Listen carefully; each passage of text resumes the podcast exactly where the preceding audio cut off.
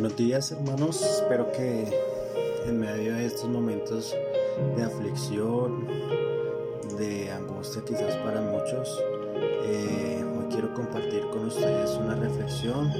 Espero que este tiempo también lo estemos usando de la mejor manera para compartir con nuestros seres queridos, eh, para colaborar en casa, para poder tener un tiempo con Dios, un tiempo a solas con Dios, que es lo más importante que podemos hacer en estos momentos. Y bueno, eh, siendo músico por supuesto tendría que hacer una comparación, y es que nuestra vida es como una guitarra, la cual puede sacar los mejores sonidos a nuestros oídos y en la cual podemos componer las mejores canciones, letras. Sin embargo, antes de ello, la guitarra debe ser afinada y consta de seis cuerdas y cada una de esas seis cuerdas debe estar afinada de la manera adecuada para que pueda sonar y sacar los mejores sonidos y melodías. Y asimismo es nuestra vida, nuestra vida debe ser afinada.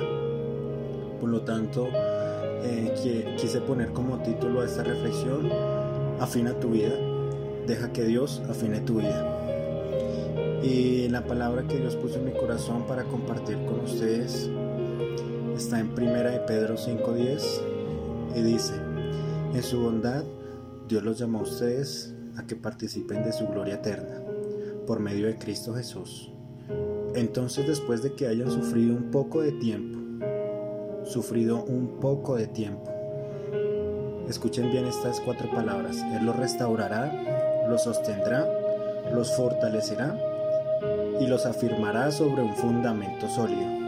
Recuerden, él los restaurará, los sostendrá, los fortalecerá y los afirmará sobre un fundamento sólido.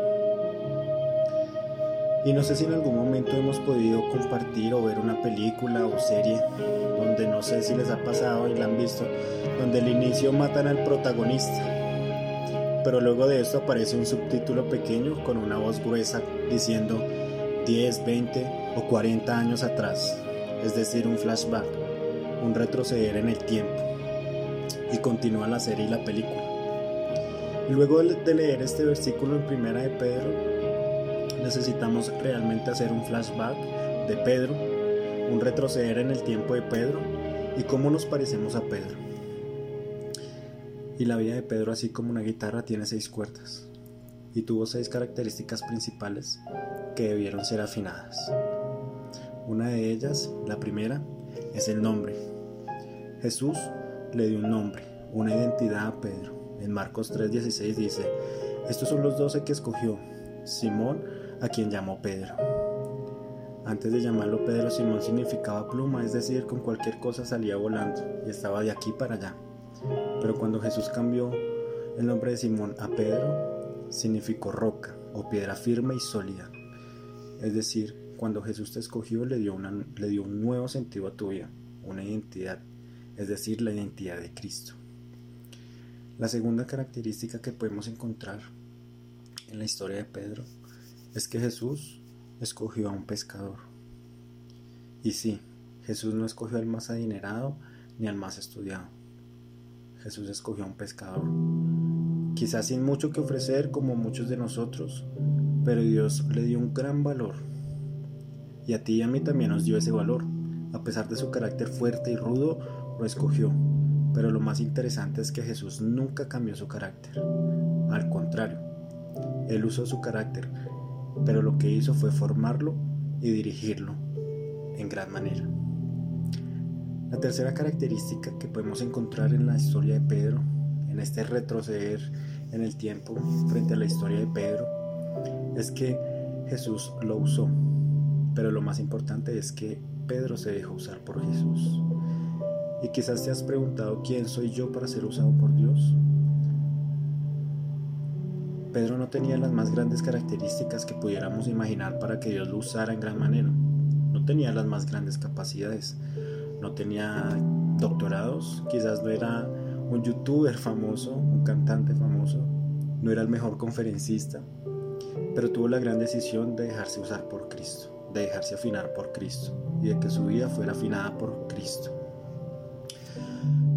La cuarta característica que, quisiera compartir frente a la vida de Pedro es que eh, se hundió cuando dudó. Y me refiero a esta porción de la palabra cuando dice en Mateo 14, 29, 30. Ven, dijo Jesús, cuando Jesús estaba caminando sobre las aguas. Entonces Pedro bajó de la barca y comenzó a caminar sobre el agua en dirección a Jesús, pero al notar la fuerza del viento tuvo miedo y como comenzaba a hundirse gritó, Sálvame Señor. Y sí, señores, Pedro también dudó como muchos de nosotros en algún momento y se sintió débil y sintió miedo como nosotros, pero dejó que Jesús siguiera afinando su vida. Y por eso Pedro supo a quién clamar, Sálvame Señor. La quinta característica de la vida de Pedro es creo que una de las historias más impactantes y más relevantes que se pueden encontrar en la Biblia es la negación a Jesús. Y aun cuando juraba dar la vida por Jesús, lo negó. Y la pregunta es, ¿cuántas veces hemos negado a Jesús? Con acciones, con palabras, con actitudes, con pensamientos, de muchas maneras quizás hemos negado a Jesús. Pero nuevamente Pedro dejó afinar su vida y su arrepentimiento fue genuino. Nos identificamos mucho con Pedro, porque por último, y la última característica, la sexta cuerda en la vida de Pedro fue que derramó su corazón. Si vemos en cada momento de la vida de Pedro, él dejó que Jesús afinara su vida. Y sí, él entendió el significado de la cruz, derramó y entregó su vida de rodillas ante Dios, y su vida cambió de manera radical. Entendió que había alguien, el único Dios que daría su vida por él, sin merecerlo, y con esa mirada de amor de Jesús hacia Pedro, entendió que solo había un camino, una verdad y una vida, y ese era Jesús. Y bueno, después de regresar en el tiempo, en la historia de Pedro y ver todo lo que había pasado en su vida, nos encontramos con estas palabras de Pedro que fue el versículo que les comenté al principio. Primera de Pedro 5:10 En su bondad Dios los llamó a ustedes a que participen de su gloria eterna por medio de Cristo Jesús. Entonces después de que hayan sufrido un poco de tiempo, Él los restaurará, los sostendrá, los fortalecerá y los afirmará sobre un fundamento sólido. Deja que Dios afine tu vida. Y por último quisiera compartir con ustedes una pequeña reflexión que encontré y que había podido compartir con el Ministerio de Alabanza hace unos meses y es la siguiente. Es una pequeña historia y dice, un joven llegó a un campo de leñadores para solicitar trabajo. Al verlo, el empleador sin dudar lo aceptó, puesto que era un joven de apariencia fuerte. Le dijo que podría comenzar al día siguiente. En su primer día de trabajo aquel joven cortó muchos árboles.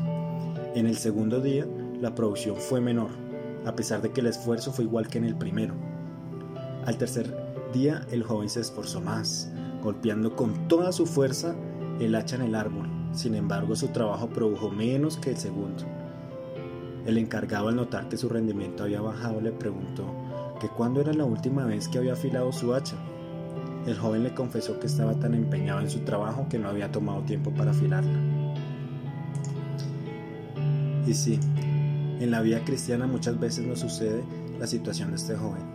Vivimos sumergidos en los afanes terrenales, preocupados por el trabajo, la comida, los recibos, los amigos, el pagar, muchísimas cosas que nos atraen y nos olvidamos de tomar un espacio para las cosas eternas, las cosas espirituales, las cosas que de verdad dan vida eterna, que nos dan esperanza. Y la pregunta es, ¿cuándo fue la última vez que afilaste tu hacha? Quería compartir con ustedes esta pequeña reflexión y dejarles este mensaje claro. Afinemos nuestras vidas, pero dejemos que Dios afine nuestras vidas.